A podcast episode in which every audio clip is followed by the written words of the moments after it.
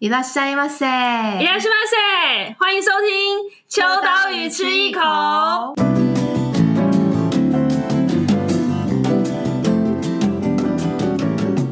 Hello，大家好，我是 Eva。今天大家听到我的声音，应该会觉得特别的有磁性，因为呢，我们今天邀请到的来宾也是非常的有磁性。没有啦，因为我就是呃端午连假，不晓得为什么就是有点点烧声，但是大家不要担心，不是确诊，但是要提醒一下大家，就是最近疫情好像又要再有一点再严重了起来，所以大家一定要保重身体哦。但是呢，我今天要跟大家聊一聊的，其实这个呃关于记忆这件事情，其实每个人的心中都有。有一个记忆，那呃，很多人都说，其实我们秋刀鱼是做杂志的。那做杂志其实就是某一种时代记忆的切面，我自己是非常喜欢这个定义的。那今天很高兴的呢，我们来邀请到了，就是当代台湾当代文化实验场 C-LAB 年度大展《崩塌记忆之宫》的呃策展人尤威先生以及艺术家李永志先生来到我们的现场了。Say hi 吗？哎，听众大家好，我是游葳。听众大家好，我是李永志。有没有觉得我今天的声音跟他们非常搭配？通常我们的节目就是欢笑声不断，然后呢，我的声音就是负责就是担任笑声担当，但我今天就是配合两位。对，但今天呢，刚刚有提到说这个呃，台湾当代文化实验场，大家都是称 C-LAB 这个地方，其实呢，就是在呃，如果大家知道的话，算是在空总。就是大家以前比较熟悉的空总这个地方。那呃，这一次的年度大展是《崩塌记忆之宫》，这个名字听起来非常非常的酷。我自己当初看到这个名称的时候，想说哇，崩塌记忆到底是多么的崩塌，跟记忆到底发生了什么事情？所以呢，我觉得光是这个名称其实就有非常多的切入点。那这个展览其实算是年度大展之外，它其实也是今年三从三月份开始的这个年度论坛未来缓慢取消的延伸。那其实我们今天很高兴可以邀请到呃策展人游葳先生来跟我们聊一聊这个所谓的探讨当代文化的复古狂潮这件事情是怎么样子在从艺术的面向去做延伸的。那我就蛮好奇，想先问问看，呃，游葳先生这一次的这个展览所谓的呃记忆崩塌之宫这件事情的定调，当初是从什么样的角度切入的？哦，呃，其实这个，呃，就回到今年三月，呃，空总就 C-LAB 就办了一个年度论坛，叫做“未来缓慢取消”。那呃，今年六月我们的这个年度大展名称叫做“崩塌记忆之宫”。其实两个，呃，不管是展览跟论坛，其实都很紧扣在当代世界里面的那种历史感，或者我们对于呃。这种历史的这种形貌究竟有怎样的的感受有关这样？那呃，作为展览，当然我其实一直都还蛮喜欢那种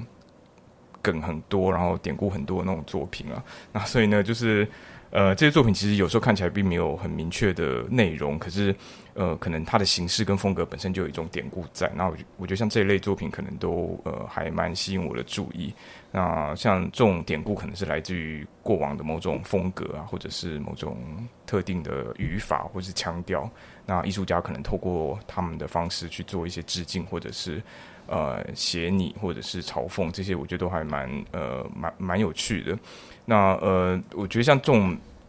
很多典故的这种作品呢，就是像这样的典故，有时候它也不见得是直接是内容本身，就是它可能就是等于是在形式上面就有某种意在言外的方式透露出来这样子。那我觉得会有这样的喜好，其实跟我自己对于历史的感觉其实有点像，就是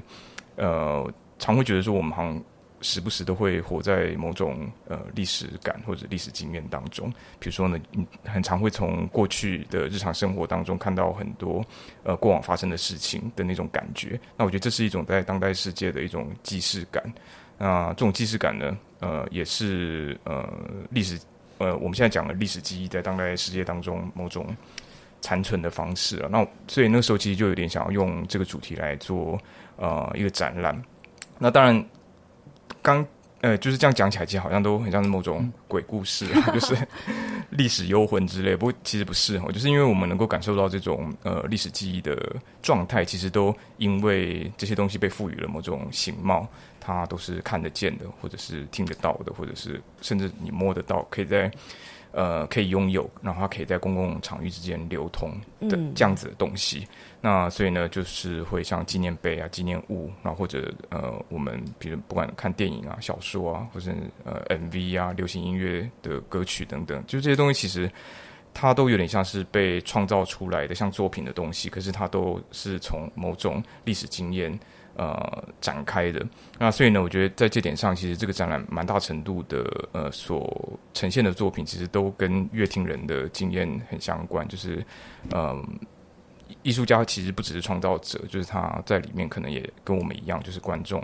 呃是呃像观众像读者，他同时可能也是乐迷、影迷或者是。呃，某某种事物的藏家哦，就是像这一类的角色。那我我一直对于像这样子的角色的艺术家，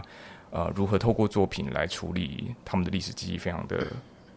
感兴趣。那所以因为这样，所以就呃，慢慢的就会开始，就是因为要做展览嘛，所以你就会开始在呃，试着找寻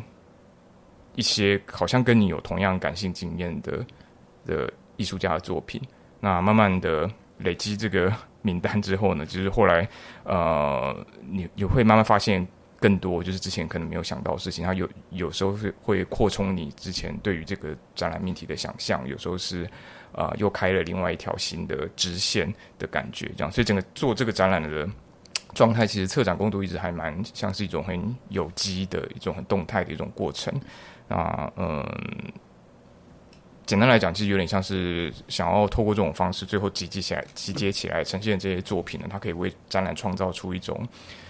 这一切仿佛都似曾相识，可是其实你又不觉得它很精确的符合你自己的记忆。这样子的一种状态，嗯，没错，因为其实我呃很常在看书的时候，大家都大家其实一定都有听过一句话，就是每个人的记忆都是自己去下定论，或者是你自己去书写的记忆。然后呢，所有众人的记忆在集结起来之后，你就会发现有一些些些微的差异。但是这些些微的差异是不是又变成了集体成为历史的一个样貌？就是很多人都在探讨这件事情啊。那呃，回过头来，其实这一次这个崩塌记忆之宫呢，我自己自己就从一个比较算是观赏者的角度来看，我自己是有很多的算是有触动到的地方。是我自己本身是八九年，一九八九年，我非常喜欢这个年份，对，就是。这里没有要讲什么 年纪，我是要讲我喜欢这个年份，就是我觉得我还蛮开心，我是出生在这一年的，就是差一年就九零嘛。那大家很多人都会说啊，九零后就是另外一个，其实那个时代感的阶段，其实每五到十年或者是十到二十年都会有个有个时代。可是我自己会觉得我非常喜欢八九年，是当然大家都知道很多很重要这个时代的历史。大的分水岭都在这个这一年，比如说可能柏林围墙就是在这一年，对对对，讨。那算是推倒嘛，强推倒这一年，嗯、然后还有天安门啊等等的。就我非常喜欢八九年这件事情，我觉得它某种程度也塑造了我成为就是后来喜欢纸本杂志。我当初要做纸本杂志，很多人都说哈，现在已经是社群的时代了，那怎么还会想要做纸本？其实我觉得这某种程度上都是有相互相互影响的。那这次来到就是崩塌记忆之宫的时候，我其实也有很多的 touch，就是可能看到了很多像刚刚呃，就是策展。有没有讲到这种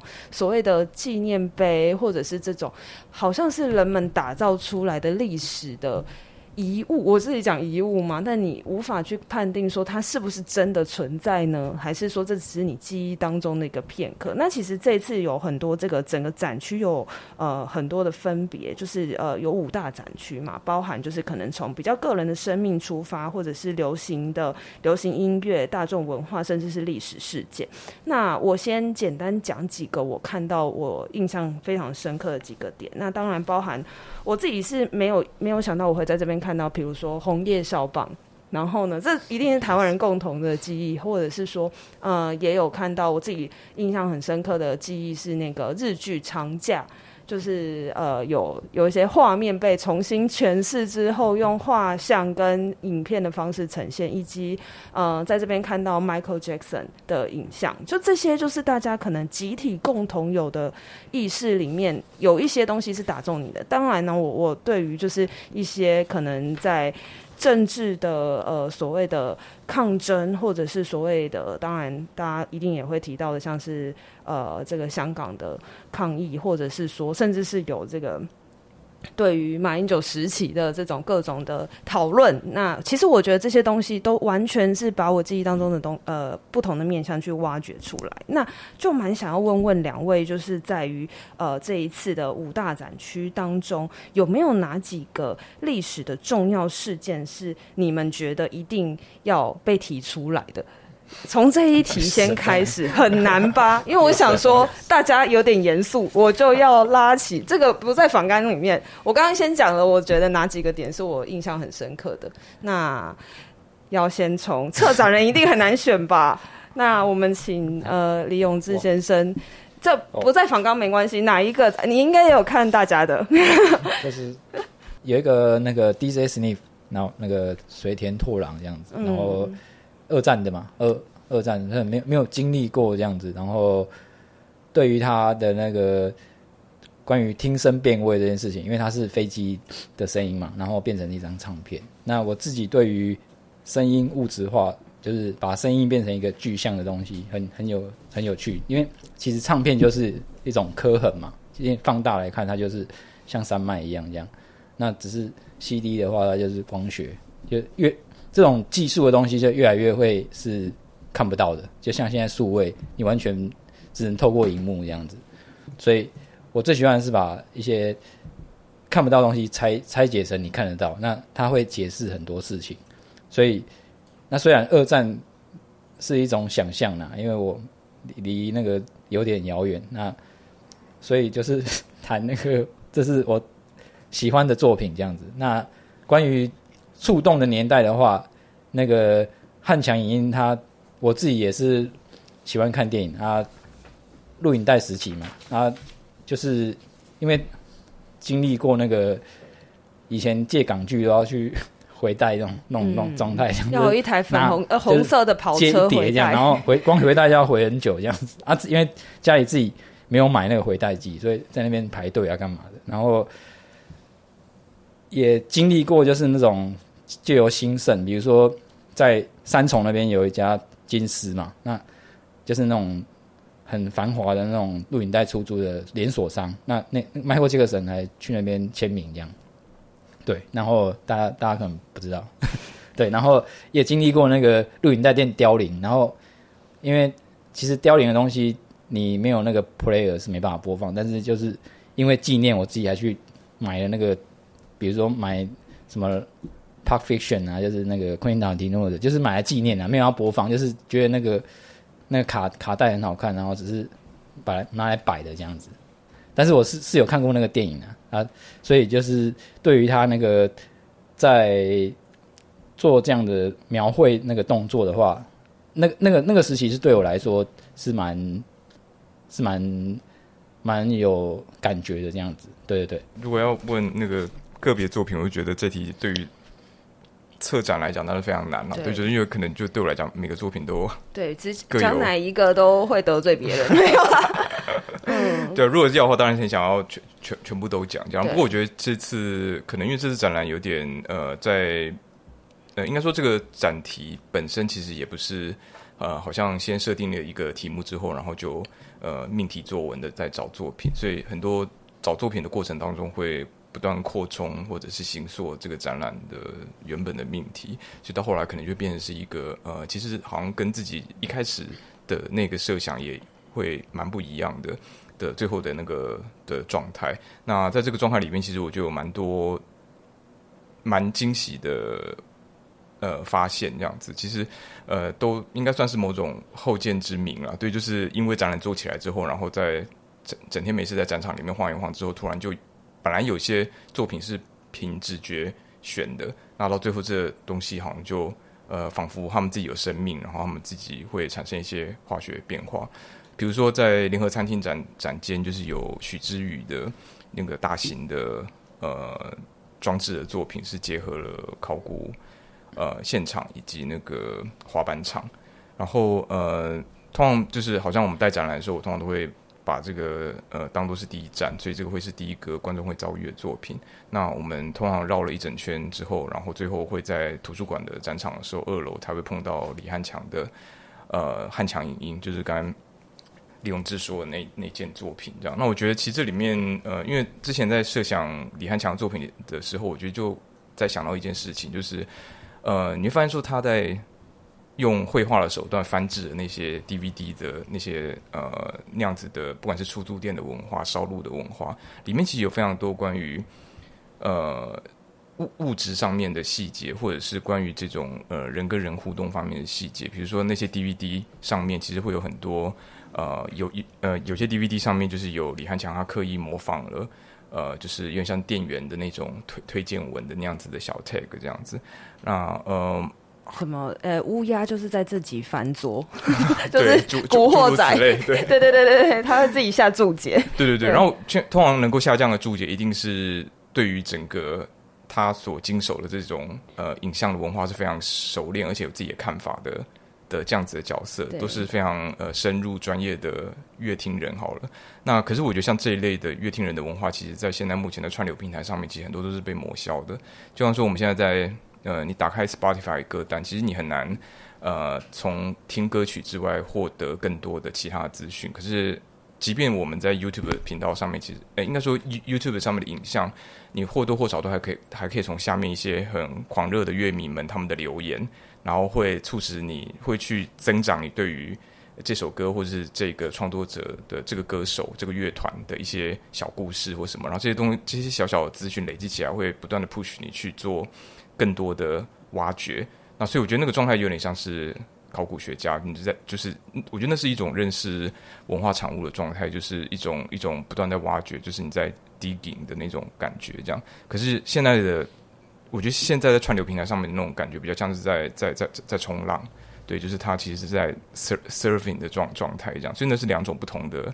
呃，认识文化产物的方式这样子，那刚好我觉得这两种模式就是在李汉强的那个呃作品里面就是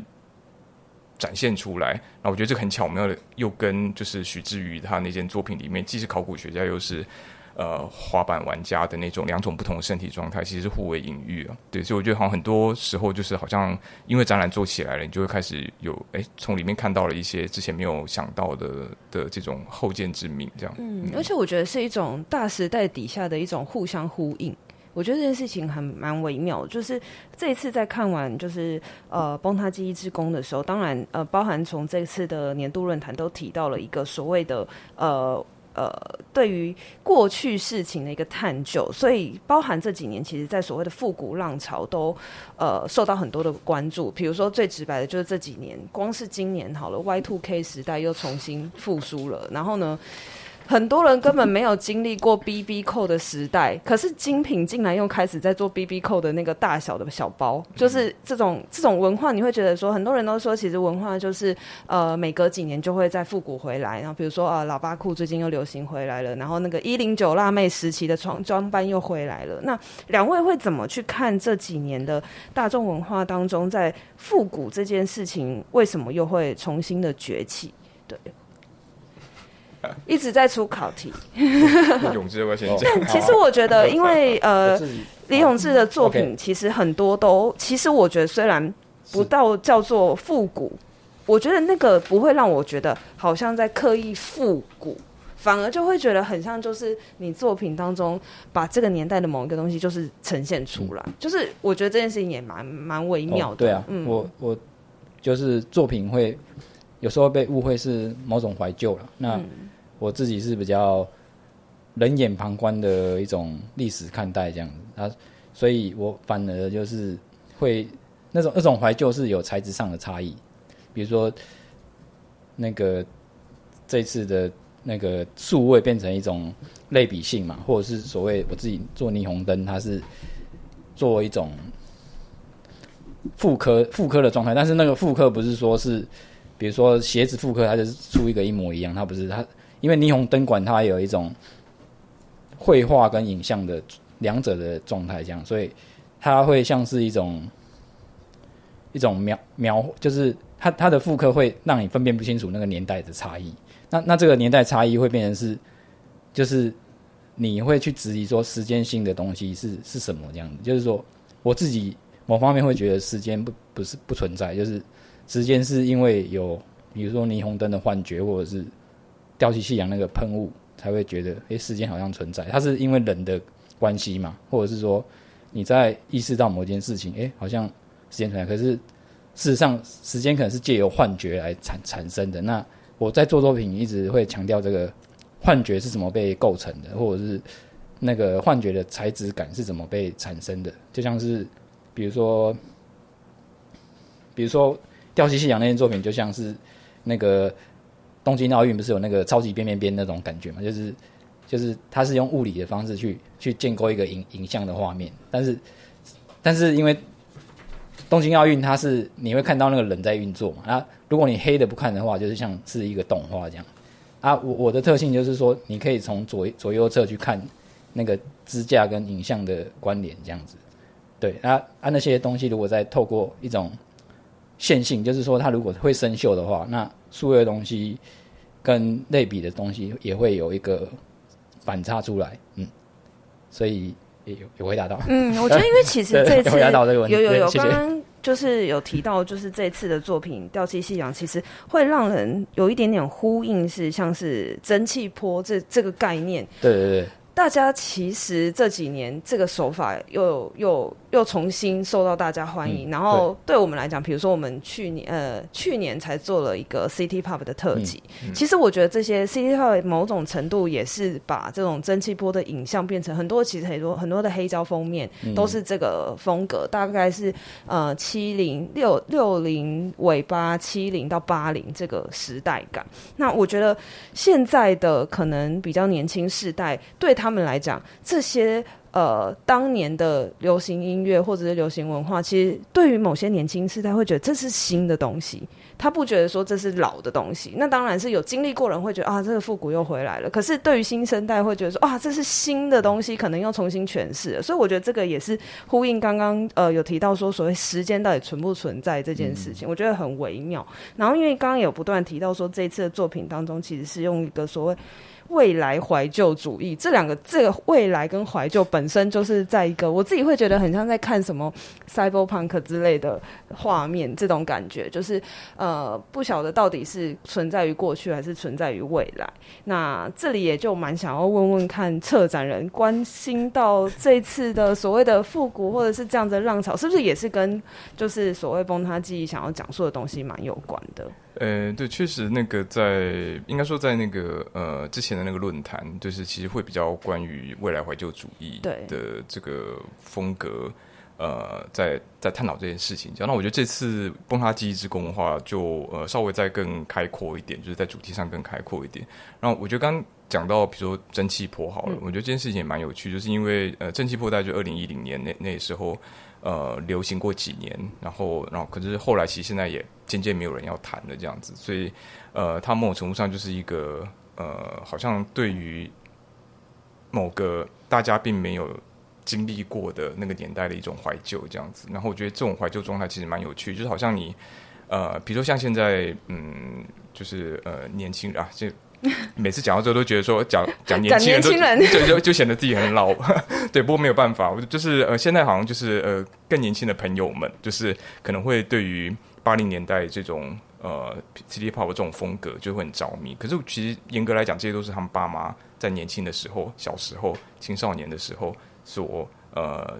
流行的东西。那为什么他们呃，究竟现在看待这个东西的眼光跟？呃，我们这一辈看待这个东西眼光究竟有什么不一样？然后我觉得这个是我蛮好奇的。那我觉得比较有趣的是像，呃，之前我记得好像就是他那个《Plastic Love》那首歌，就是后来又再红起来之后，在 YouTube 上面不是有人帮他做了一个新的 MV 的版本？那我就觉得呃，然后后来其实是那个 MV 非常的红，对，然后呃，可是这个其实是呃，这首歌在当年并没有办法拥有的一种影影像的跟。都会的感性经验的那种那那种经验在里面，可是好像在当代的时候，就是有有人就是把一个过去的东西，把它做得更饱满、更强大，然后更呃更更有感染力。那我觉得其实就是一种好像对于呃过去的一种改变，就是虽然它是一种怀旧，可是那个怀旧其实我们怀的又不是真正呃以前发生的那个版本的旧，对，其实它其实里面有呃被呃操作过，有变成是一个新的东西。那其实我觉得我们或多或少是呃受到了那个被改编之后的那种感染力的东西所打动，对。那我觉得好像透过这种方式，我们就有办法透呃用另外一种眼光去。看待过去曾经发生的事情，对，所以我觉得这个有点像是我们为什么好像我们在讲，呃，特别是不管是时尚或者是大众文化里面的那种复古潮，总是大概都是以二十年为单位。比如现在就是大家开始突然又可以领略 Y Y two K 时代的魅力，这样子。没错，以前会觉得、呃、这些小孩子在干嘛？对对对，就是以前是十年前可能是一个大家很想要逃开的风格，对，对，可是二十年。过后其实变成是一个大家好像突然找到另外一种方式可以去欣赏它这样子，然后所以就是好像大家可以从呃。比较年长的人可能就会去挖自己在 Y Two K 时代的那时候年年轻时候的发型或者是那个服装，然后拿出来，大家就觉得哎、欸，其实还蛮酷的这样子。就是现在回去再把爸爸妈妈衣服拿出来穿，可能都还蛮时尚的。嗯、对，因为其实我呃回应这些都还是比较属于大众流行文化。那我在这次的展场当中，刚好有一段呃，就是有一个作品，算是我们的嗜好是流行尖端这个词汇非常打中我，因为我就会觉得说，其实。每一个时代都有自己的流行嗜好，那流行嗜好会变成是影响那个当代文化的一个很重要的一个样貌。比如说，像是我们最近也刚好在讨论，比如说，呃，那个迪士尼要退出台湾了，所以就是港片怎么办呢？以后大家因为就是呃。六十一台以后，就是六十有一个代表很重要的文化，就是每天可以看很多港片，然后学很多港片里面的台词，都是源自于电视台的这些呃重播再重播。那当然还包含，比如说有一些动画也是会在电视上一直重播。那这个其实就有很多面向啊，就是它可能包含了呃我们这个时代的人可能都会看电视，然后。不会去特别为了，就是呃，应该说会特别为了某一个时段而守在电视机前面。可是现在串流的时代，大家根本就是想看什么的时候是自己去决定。那你可能就会永远某一些片你是看不到的，因为电视上播对对呃推播什么样的电视电节目给你，你就只能被动的去观看嘛。那我觉得这些很多都会是去形塑历史的不同样貌，像接下来的呃历史。样貌里面可能就不会有港片的一个台词一讲，大家都马上有共鸣。那其实这这会跟很多创作的脉络会很有关系。其实，在讲这个所谓流行尖端的嗜好这件事情，其实就很多很多话题是可以在这里面去被共同建筑的。但是，一旦它变成串流的时候，你看的跟我看的可能就不一样了。那它可能小众分散出去之后，就更难去变成一个大众集体记忆。所以我觉得这件事情刚好都是承载在不同的时代的一个转变。那这次呢，其实除了大众流行文化之外，也是有一些比较严肃的，就是跟历史还有政治有关的一些面向。那呃，我首先先问一下，呃，有为这边在处理这些特有没有特别在选择上，想要把哪几个很重要的历史事件，或者是这几年的大动荡的一些。关键的改变，把它选入进来吗？还是说，其实当初没有想这么多？呃，其实这个展览一开始在设想的时候，其实比较不是紧扣在内容的取材上，就是它比较关于形式或者是语言，就是我觉得还是关于艺术的形式跟语言这这呃这件事情，就是因为我觉得如果今天我们。很关注在内容上面的话，其实我觉得这个展览就会变成是某种可能是六六七年年级生的共同回忆杀的一个展览。可是其实我并没有打算要做这件事情啊，对，就是对，因为我觉得这件事情呃，应该说就是不乏有人做，对，然后所以呃，我觉得就这个展览来讲的话，我我觉得可能还是比较关注在说那个历史记忆如何透过某种间接或者是二手的方式，然后变成了一个什么东西，然后。流通开来，被我们所感知。那在感知的过程当中，我们又创造了一些新的意义。那这些东西零零总总加加起来，它会变成是有点像是一个巨大的泡泡。好了，那呃，重点并不是要拨开这些泡泡，然后呃去看这个里面的原貌的那个历史事件是什么，并不是哦。主要是我们有没有可能用一种方法去描绘这个泡泡的各式各样的形状。哦，对，然后呃，享受在这样子的呃这这种呃围绕着历史记忆的这种这种泡泡沫当中的那种状态，然后我觉得是这个展览比较想要把把握的。所以那当然不可避免，其实这次展览其实当然有很多的呃重大的这种政政治或者社会事件，这个大家应该呃讲讲出来，其实或者说看到作品，其实你你都几乎一定会知道这样。那比如当然包括像是呃香港反送中运动、太阳花学运，然后呃三一一的呃福岛核电厂外泄事件等等，像这一类作品，其实都呃我觉得都是大家看了一定会有呃都会有感觉，就是我们可能呃都曾在那几年的时间在经历这件事情，即便不是在你身上发生，可是你还是会因为现在的呃传播媒体的关系，所以你可能彻夜就是在划手机，在看，在 follow 这些新闻的。呃，状态这样，所以我觉得某种程度上，它也都是某种我们对于历史记忆的某种感性经验这样子。嗯，对，因为其实讲到这边，就还蛮好奇，想问问看两位，这个比较没有标准答案啊。但是如果是属于这个世代的话，嗯。嗯尤其又刚好最近大家就是你知道各种事件正在发生，就没有啊，没有没有要特别谈定某一个事件，但是我觉得以就现在来讲，呃，属于我们这个世代的累积起来的历史会是什么样子？我觉得这个这个很难，但是我自己的想象为什么会想要问这一题，是因为刚好去看完展之后，砰砰砰，很多社会新闻就是发生了，对，所以我觉得就是我就觉得很微妙，是如果这个展览。十年、二十年后再办一次，那可能就会再回到他，可能就会有一些艺术家的作品，会是做二零二三年的这个年份的某一些作品。嗯、对，我觉得这件事情就是一个蛮微妙，其实就跟刚刚讲的，City Pop 就是一个六七年代的当时的流行，可是现在又重新再去理解一次的这种感觉。嗯、那两位会觉得，就是现在这个时代的历史会被怎么样记录下来吗？哦，先这样。哦，艺术艺术的创作领域当中没有啦。这如果是以你来讲的话，呃，会会怎么样子去解读说这个时代的历史会如何被记录？哦，就因为又是从小喜欢收集一些东西，就是刚刚那个尤伟讲的一个，每个人都有一些收集嘛。那这些东西意味着就是它背后有一些社会脉络，这样，比如说。小时候喜欢去那个抽那个日本的贴纸啊什么的那种，就是会觉得很满足这样子。那它跟哈哈日文化有关，那现在可能是韩国的文化这样子。那我自己某方面的收集，我一方面是来自于，比如说因为成长在工业区嘛，那对于其实我不是那么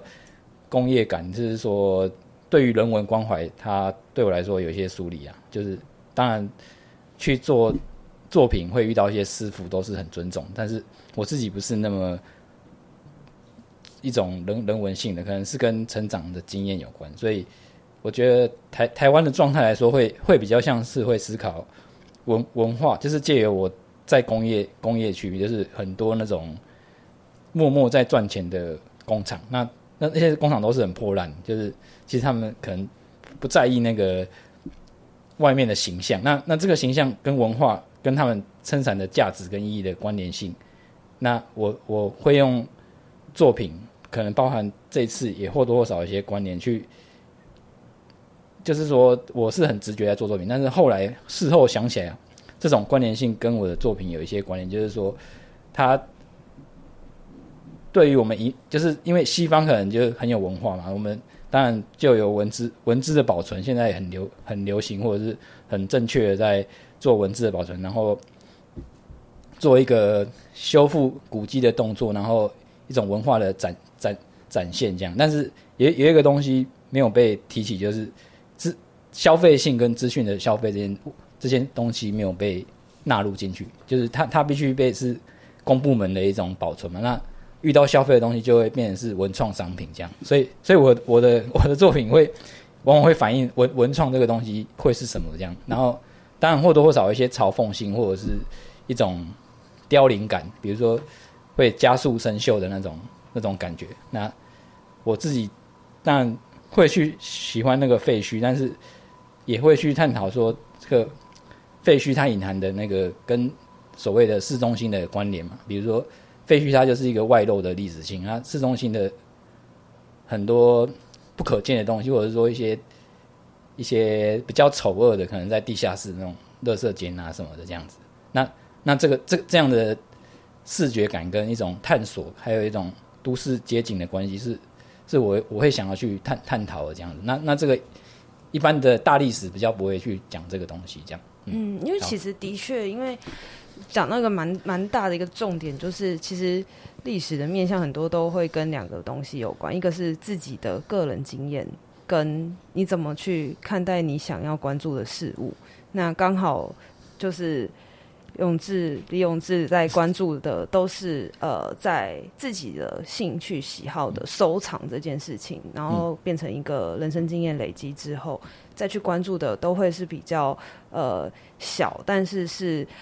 我觉得是比较台湾真正的生活脉动跟命脉的一个很重要的一个关键。比如说刚刚讲到很多个工厂，或者是其实这些才是真正生活的样态。所以我觉得这的确也是。但你看，像这个就是不会被大写特写在我们的社群跟就是现在大家所看到的这种最。呃，关注事情的一个呃外外显性的表象当中，所以我觉得的确还是要有这样子的一个关注度在。嗯、那如果是有为这边会觉得，嗯，其实我也想要接续永志刚讲的，就是呃，因为我自己觉得呃，除却他作品里面就是对于呃原本就是对于比如说工业啊，呃，比如说对于工业化之后所呃残留下来那个。表象的状态的那种关注，我觉得，呃，他的作品，我觉得最吸引我的点，可能是在于他很善于去捕捉，呃，那个符号的表面意义跟这个东西的实存的意义之间的那种很吊诡的状态。比如说像像他这件作品叫《掉漆夕阳》，那我们知道掉漆就是就是在台语里面就是拉差，那拉差其实，呃，基本上就是一个可能呃表现不好，然后呃。呃，跟你的预期有差有段差距，这样子的状态，也可能是指向了某种事物衰败的一种状态，这样子。那我觉得刚好他把掉漆的这个符号的表面意义，把它直接做成了作品，啊，所以这件事情就很有趣，就是呃，比如说他再现的其实是一个夕阳这样子的一个符号，那我们夕阳可能就是一个事物要 衰落之前的那种那种那种样态，那种很经典的样态。那呃。他直接把这个东西做成了一个真的会掉漆的一个东西，所以我觉得这里面有那种符号的表面意义跟这个符号符号它都紫色的那个真正的意义之间的那种呃有点语言上的呃游戏的这个部分。那我觉得这个就是他的改编，就是我觉得他对于事物的改编。那我觉得这种改编就是会有他的感性存在。那我觉得这样这个感性经验其实就还蛮打动我的。对，就是会变成是呃，这次为什么想要。邀请他这件作品的这件的这个原因，嗯、对，那哎，刚刚提到的就是、嗯、哇，刚刚那个提问，我现在一时也是，哦，就哎，表示说就是现代艺术对对对未来而言，就是哦，创作哪些历史 记忆？哦，对，没事没事没事，这个呢，就是大家在形塑此刻的一个历史。其实就嗯，对，然后我觉得我自己经验啦，是觉得说现在特别是可能网络时代下，其实我们现在。呃，花越来越越多的时间在在在怀旧，就是常常，嗯、而且随着年年纪增长，你很容易就是呃，在网络上面随便用搜寻的方式，你就几乎可以，你可以找到你过去曾经经历过时代的的的东西的经验的那些痕迹，因为很多人可能已经把它做成了什么播放清单，或者是呃，就是网站，或者是怎样的一种特特定的类型化的风格，你都可以在上面找到。所以我就觉得，其实我们现在好像。日常生活当中，其实会时不时会花很多时间在在呃在挖掘过去的东西，这样，因为在网络的界面下面，其实这些东西好像都被很容易被归档，对，然后所以我自己会觉得，我们现在的状态其实就还蛮混杂的，就是呃，其实我觉得也蛮像现在当代艺术的状态了，就是因为像艺术家他自己，他们可能我们距离那个上个世纪，好像去设想说艺术家是呃无中生有，创造出一个很。就是很神秘而伟大的东西，这样子的想象已经距离很遥远了。我我觉得现在的艺术家可能更像是某种人类学家，或者像是档案员，或者是像是某种对于特定事物有狂热的研究者，或是有收收藏癖的人，或就是跟我们一样这样子。所以，所以我觉得其实他们呃也因为这样，所以他们后来创造出来的东西，现在当代艺术里面有非常多就是对于过去事物的回应。那这些回应呢，它呃可。不只是一种再现，然后它可能是关于某种呃改变，或者是对于某个事物的过去曾经发生的历史事件的的评论，呃，只是透过作品的方式在评论，然后透过这种方式做一些再再创造。那这样的过程当中，其实也是不断的在改写我们对于过去历史记忆的某种刻板的呃印象。那我我觉得这些。不，呃，就是这些看起来很多，就是对于历历史的回溯跟呃诠释，在创造的这些生产当中，其实会变成呃，最后会呃塑造出来呃，我们对于过去的某个历史事事件或者是某个历史时刻，就是会那个那个意义会会非常的呃，它会变得非常丰富了，就是嗯。就像说，我们现在回回头来想，二零二三年好，二零二零二三年有人在做一些前所未见的东西，也有很多艺术家就可能就是做了一些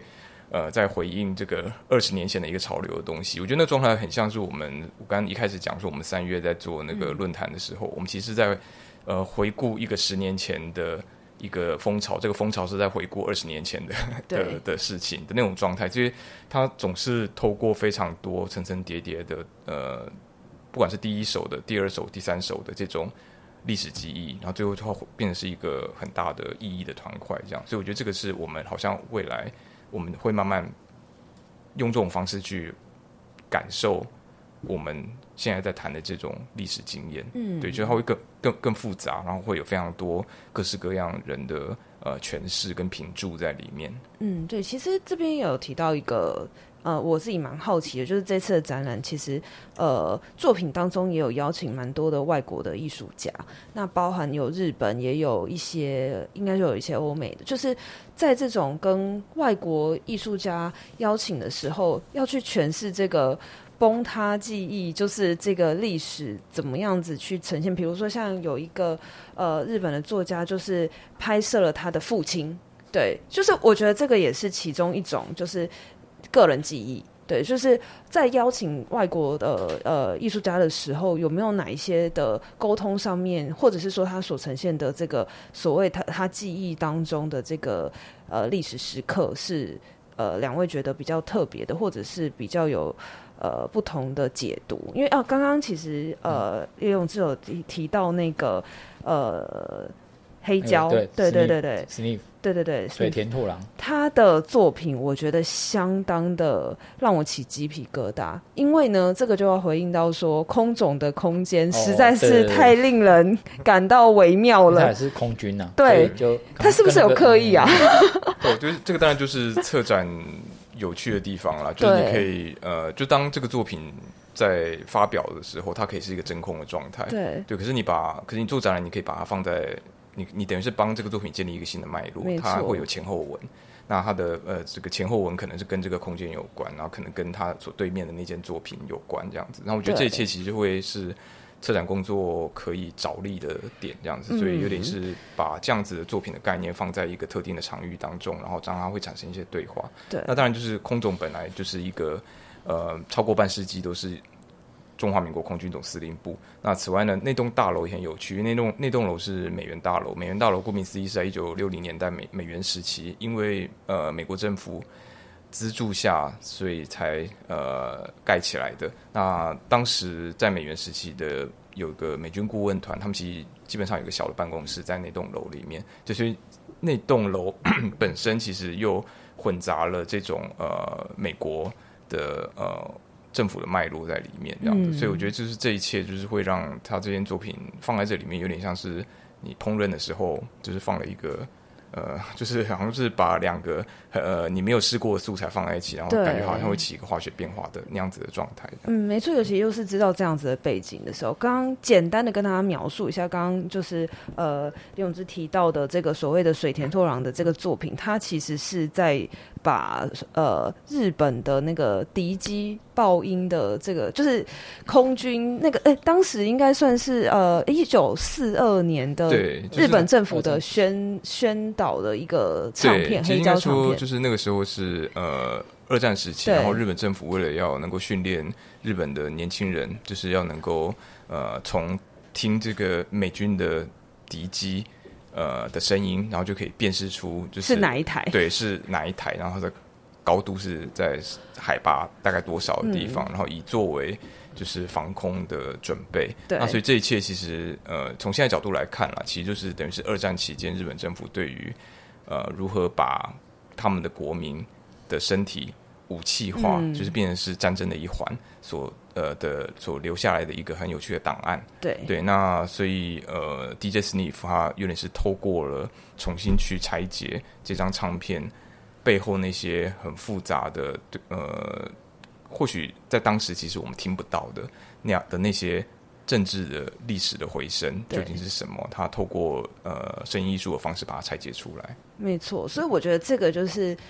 不确定说当时是呃，DJ Smith 他接受到这个讯息的时候就做出了这样的作品，还是说其实就像刚刚李威讲的，就是很刚好，就是全部的东西都在这个同一时刻，就是焦作成一个呃时空胶囊在这个地方。嗯，对，就是对啊，其实就是我觉得展览，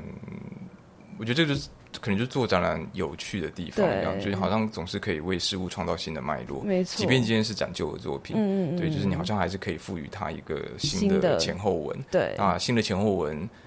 呃，有了之后，其实它会当日后大家在想起这件作品的时候，其实你。就不会只想到这个作品一开始最简单的那个创作概念是什么，嗯嗯嗯，它还包括了这个东西它怎么被放置的，对，还有包括因为这样被放置，所以引来的各式各样的回应跟联想。那我觉得这些东西其实到后来都会变成是我们现在在看待一个作品它的那个最后的那个终极的意义，嗯，的的的一部分这样。对，嗯，好，那嗯、呃，最后有一个。呃，我自己是蛮好奇的，就是这一次的记忆崩塌记忆之宫的这个崩塌这件事情，我当时要去看之前，一直在想这件事情是看就是看完展之后会对于一些记忆感到崩塌吗？还是说 在这个当中会体体验到说，其实每一个记忆它并不是。看似真实又不真实，所以它崩塌了嘛？就是这个崩塌的定义，嗯，究竟是一定有有很多人问这个问题吧？就是还是没有？这我、欸、我一直其实我觉得，对，嗯，对，这个崩塌的意义到底在哪里？嗯，呃，就我觉得应该说，不同世代或者是不同文化背景的人看这个展览都会有不同的共鸣。其实就其实就像说，我这几天其实，在观察去李汉强展区的人，你会发现说，其实呃，不同的。年纪岁数差距很大的人，其实都可以在里面找到可以说话的东西。就是他们都会，呃，可以从他的作品里面，就是找到一部分，就是呃，他们自己的意义。可能是其中有几部片他看过，然后可能比较年轻的人，可能就是呃最新的韩剧，就是他他看过这样子。就是每个人都可以从这里面看到一些自己的意义，这样。所以我觉得。呃，当然，我觉得如果是就当事人，就是比如说真的活过那个年代的人的话，呃，可能在对于这个展览来讲，我觉得可能很多就是六七年级生好了。可能当然，我觉得里面就会有很多你刚一开始所提的那种，那个那就是那种你原本相信的事情，好像呃崩崩塌掉，然后变成另外一个版本的那样子的崩塌这样子。然后，可是我觉得这个展览，呃，就是因为我觉得其实它呃很大程度其实也不是在为了呃。围绕在某个特定时呃特定特特特定的世代记忆的呃状态这样，所以呃我觉得可能只是想要创造一种，就是即便旁观他人呃旁观事物的崩塌，其实也是一种也是一种很有趣的体验啦。嗯、对，所以我觉得呃好像呃不管怎样的距离，或者说不管怎样的观看方式，我们都好像都可以找到。一种一种呃新的可能这样子，嗯、对。然后我我觉得其实我展览里面有个还蛮想要呃，可能简单来讲一个比较简单可以理解的点，就是那种盗盗版的状态。嗯，对，就是其实很多作品其实那种呃似曾相识，可是又好像不真的是的那种状态，其实我觉得就是就是某种盗版的经验。所以它其实简单来讲，有点像是某种对于历史记忆的盗版的那样子的呃的一个状态。那其实有一个呃蛮稍微遥远的一个呃做这展览之前一个遥远的参照，就是呃其实像那个罗一凡之前的那个精精装少年坏报，对，然后又其实我也是粉丝了，对，所以 其实我我一直对于呃它里面的那种状态非常感兴趣，比如说里面它可能可以混搭 L A Boys 跟草蜢，对，就是。他们看起来其实是三个呃，比如说草草蜢的三三个人的封面，可是上面就是被打来 LA Boys。给你乍看第一眼瞄过去的时候，你会觉得就是啊，就是你看不出错的地方。可是你只要稍微第二次看的时候，你发现说就就发现这里面很好笑，就是里面就是把 LA Boys 跟草蜢这两个团体混混搭在一起。可是重点是你会觉得。他们混搭在一起，几乎你看不出有什么异常。那这个异，那那究竟我们所相信的那个东西究竟是什么？其实我就后来你会回想说，其实我们你抓到的那个历史记忆，其实是一个呃一个关于流行文化的形式，可能就是啊，当年其实都有这样的三个这样子的少男所组成的这样子会跳舞会唱歌的团体，以至于当这三个人的形象用这种方式组成的时候，他们看起来都一样。对，就是你会觉得你的历史记忆其实被打混了。然后，所以呢，在呃这里面，比如说他也会有那种 T 恤，可能就是呃 Nirvana 的 T 恤，可是其实上面那个是韩氏兄弟，就是 Hanson Boys 的的的头像这样子。然后这个东西呃，这个在 eBay 上面其实都有在卖啊，对，我觉得还蛮有趣。就是他们也是在篡改你的那个流行文化的记忆，可这一切真的都是似曾相识，可是就是可是就是错的，对，就在在在史实上是错的。可是他为什么看起来这么像？对，所以我觉得这整件事情其实就会。呃，创为这个展览创造出一个呃，我觉得蛮难、蛮容易可以来说明这个展览所要创造的东西了。所以我觉得今天即便不是经历过那个特定的年代的人，可是我觉得我好像都可以从这样的改变里面得到一些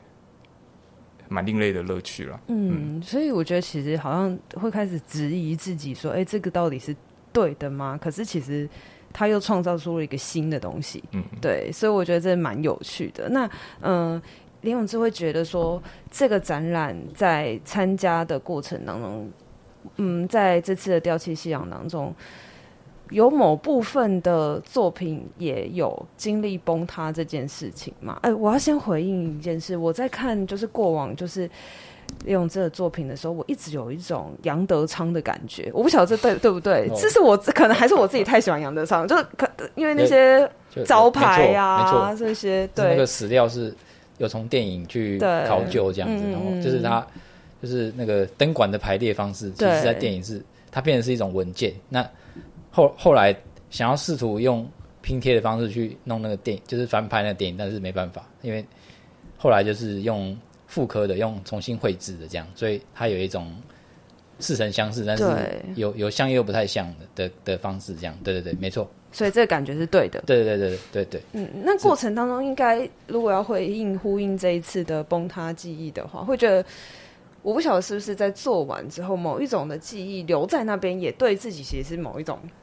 崩塌的表现嘛？我不确定。说其他的作品还是、嗯、就是这一次的这次的作品？对，就这次的作品，就是因为它是用那个烤漆嘛，它它其实是我之前的一个计划，就是我们。日常生活有很多烤漆用品，它是需要经过测试的。那那个测试是用喷雾去测试，这样。但只不过它是用盐水啦。那我就是把那个工业测试的东西拿来作为一个蒸汽波，一样就是它是一个气制造气氛，制造一种空间感，然后看起来有点浪漫。啊我觉得整个串在一起是是蛮蛮蛮幽默，有点幽我自己的幽默啦，对不对？所以所以它又是一种动态动态性啊。但是因为可能烤漆烤得太好，它生锈的速度 太慢太慢。我我自己 自己还会，因为有时候，因为我我我老我老婆住就是在那边上班，然后有时候载她去会去加工一下，因为那个没办法喷盐水啊，因为那个喷喷头会会阻塞这样，所以我自己就去偷喷，就是它喷盐水会加速这样。那它实际上因为那个喷气的部分做的太精致，所以也不知道。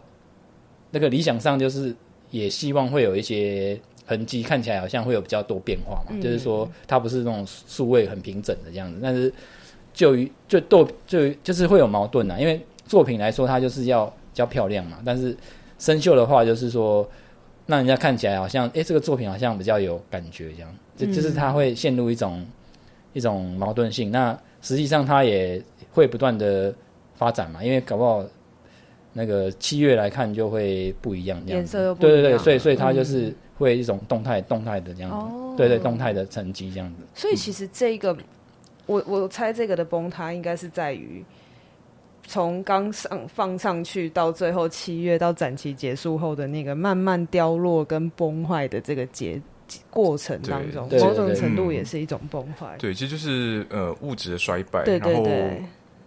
利用资源也是创造了一个真的会让物质衰败的蒸汽波。对，对，然后刚好蒸汽波其实也是在讲一个怀旧或者是一个我们对于过过往事物的凝视，所以我觉得也回到刚刚有提到，就是那种符号的表面意义跟这个符号的那个真正指涉意义。就是李永志，我觉得他很善于在这两种不同的语义之间去做做做混搭，这样子，嗯，就是真正的呈现给大家看，这个正在衰败的夕阳，其实也是一个正在衰败的蒸汽波。嗯、对，我觉得这件事情蛮有趣的，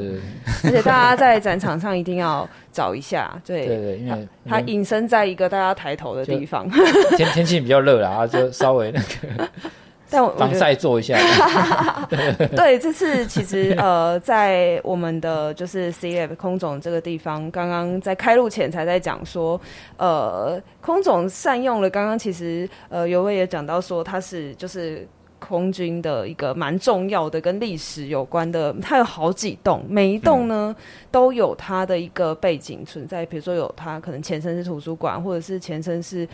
嗯、呃，吃饭的对餐厅，餐厅也有可能像刚刚讲到的美元大楼这样的更有必更具有这个所谓的历史的背景存在才有的这栋大楼。那我自己会觉得穿插在这个其中，我自己就投入了很多情境跟个人的想象在里面。那刚好因为空间呃展区彼此之间是不连通的，就是你必须要一栋接着一栋。刚刚其实有讲到说，希望有点打造像是国外双年展这样子的形。是让你在呃展场跟展场之间的游走，其实也是去感受艺术的不同的，其实就是这这个过程当中会慢慢再去发酵。嗯、我觉得这件事情也蛮有趣的。对，其实就是、哦、呃有，我觉得这个状态其实也是让我们好像好像比较能够把作品放在特定的脉络上，然后做不同的认识。这样，比如说像这次呃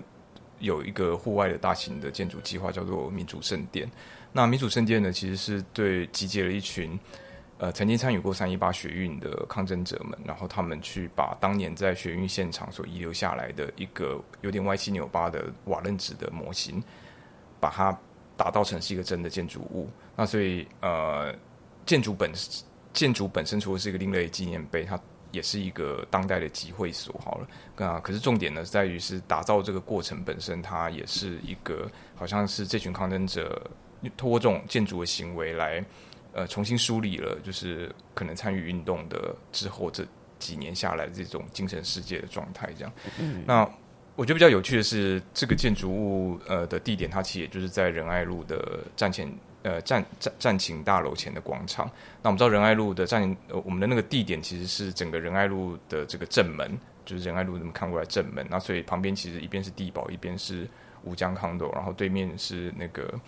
呃，副总统官邸哦，就是它其实是一个非常呃既官方，然后可是又很中心的一个位置。那呃，民主圣殿团队们呢，就是呃，主要是廖全真跟黄一杰两个两位艺术家，就是他们发起这个计划。那他们这个建筑体呢，其实是在这样子这样子很特殊的一个地点。那这个地点，他们用了刻意打造了一种有点像是违违建的这种风格的呃建筑体。然后，呃，此外呢，就是它可能也不是传统上这种中轴线的呃这种建筑，它可能是刻意的把它变成一种歪斜的方式。所以我觉得这个东西它放在这里跟放在其他地方的意义就会不一样。对，然后我觉得这个部分其实也就是我们这次展览，就是呃分处在这么地点，呃分处在这些不同的地点，它所能够呃操作的。的的的部分，嗯，对，所以我觉得其实还蛮推荐大家去，有点像是在各个呃场馆之间去挖掘一些它彼此之间的关系，然后跟这个场域之间的关系，嗯，一个超级个没有没有呃正式依据，但我自己也。觉得，因为现在刚好有一些老旧建筑正在拆迁，对，我就觉得，哎、欸，这是不是也是作品之一？其实我们都俗俗称那个叫做正正在崩塌之功。对对对对对对，因为刚好中间有几栋在拆除，然后我就觉得，哇，这个在里面在呃就是拆除的工人也是艺术家之一，对，大家就是在拆除的过程当中，我觉得其实也是在见证某一种就是像刚刚讲的吧，对，正在崩塌的一个过程。但我觉得是很巧妙的呼应，但是也是非常欢迎大家就是在呃这次空总就是 C-LAB 的这个空间场域里面再去挖掘更多呃作品在这个地方的意涵。对，那也跟大家呃最后呃推荐一下，就是这一次的呃崩塌记忆之宫呢，其实展期从现在一直到八月十三号，整个其实哇夏天最热的时候，大家一定要把握时间去感受一下。然后呃嗯，在中午的十二点到七点都会开放，那周一是休馆的。那呃详细更多的资讯呢，我们会放在本集的就是节目当中，然后大家也可以有更多的呃。画面其实都可以先去了解一下它的背景，那甚至是到现场，我觉得，嗯、呃，我自己其其实是保持着一个全然开放的心情到现场的，所以。我当时有点小迷路，不知道从哪一栋开始，嗯、但我就随意进去了。我的进去的第一栋就刚好看到那个跟中共政权有关，我想说哇，哦、这么硬，就直接先来这个。但是我觉得这是一个好的，也是一个好的切入点，是因为我觉得我一进去就马上那个历史的某一个定位被直接拔出来的感觉，所以我觉得还蛮欢迎大家，就是当然也可以照着刚刚就是策展人推荐的，先从这个有呃。呃，挖掘跟就是算是冲呃滑板和挖掘有相关呼应的这个开始，嗯、但也可以随机的从你觉得最感兴趣的那一栋开始去看。其实这每一次的看法不同，都会去形塑不同的记忆。对，对，我觉得这个是欢迎大家可以去感受一下的。那今天非常感谢就是策展人尤威跟艺术家李永志来到现场。那最后一题。这个刚刚你们一定来不及看，这个一定是大家最近最关心的议题，就是嗯，大家都知道现在就是 AI 已经就是就是已经席卷了大家的生活。当然很多人会问编辑说啊，就是编辑会不会破坏到呃呃 AI 会不会破坏到编辑的工作？但很多人的解套是说，因为下 AI 的指令的这个人才是最重要的。那如果以艺术来讲的话，因为今天讲的是历史。那如果假设对于未来来讲，这个呃崩塌记忆之宫如果收录了 AI 的创作，那会是怎么样？对于 AI 这件事情，两位有没有什么样子不一样的感受？会觉得说，哎、其实呃 AI 在某一种程度上面，其实终究不会完全取代艺术创作的。这题好难，对，这题好难。我自己是觉得不会，我投不会，我投不会。我们五十年后来验证，这一集再拿出来听。就是我我自己比较少用，然后优惠好像比较常在用。我自己蛮慎重在用那个 Chat GPT 的，都会也好像是在打坐或什么的才会用这样。嗯、然后我我我自己对于机械跟比如说现在电脑艺术会比较像是。一种在等等着看他们出糗那种状，就是说他你在面对一个感感性的机器的时候，其实会有点残忍啊。就是说我自己，比如说在看那个二零一一太空漫游嘛，它它有一个耗耗了八千吧，那那个我自己最可能比较有感觉，就是说他在被拔掉那个电池还是什么硬碟的时候，他他的那个他不是在唱歌嘛，然后渐渐那个没电，这样这样那个状态。那其实我们在。我自己在做那种沉浸式的，或者是那种包覆性的艺术的时候，我会在意的是那个会被透露出你，你其实不是在这包覆性会有一个小小的细缝的那个东西。我我自己是会在意那个东西，他他不可能做的很很完美，因为人人就是你还是要要吃东西嘛，要还是要解除那个状态这样子。那啊那个那个经验，我有有点像是在去。医院动手术那样，就是完全交给某个人这样。那啊，我觉得艺术或多或少还是要察觉那个，要对于，就是比如说你去动手术，你还是有一些感感受，说，哎，你现在在比如说在做 CT CT 啊或什么的那个，或者说你你已经你至少是在知道在做什么怎样的诊断这个状态这样子，那它可能会是一个线索了。对对对，因为。就是，那那当然，他如果做到做到那个跟人一模一样，也其实也是有可能的。那我也就是那那时候可能也不是那么重要，这样。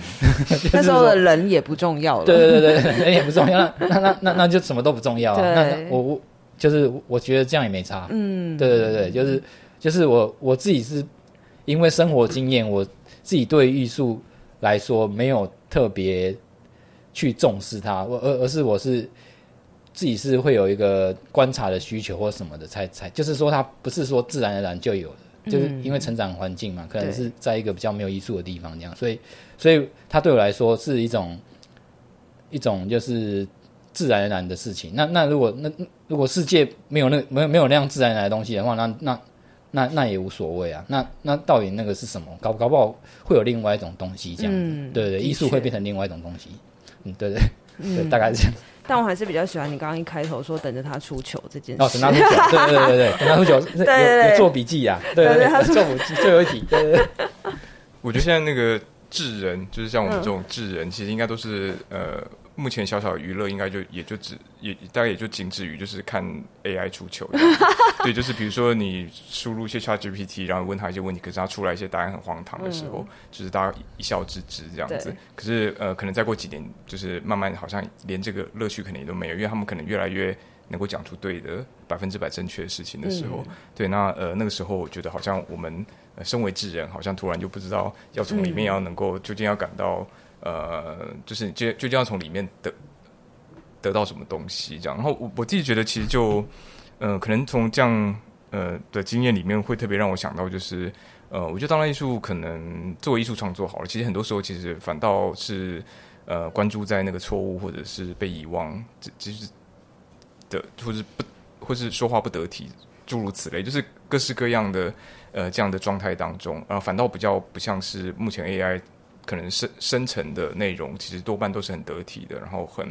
嗯、呃、能能言善道的，然后很精准。对，然后、嗯、呃对，然后虽然资讯上可能不见得精准，可是用字遣词是有逻辑的。对，对，可是我觉得这很多时候呃，其实我觉得艺术其实反倒是在想相反的事情，这样对，所以呃就有点像是呃目前嗯，我觉得这种如何从里面继继续去扮演一个。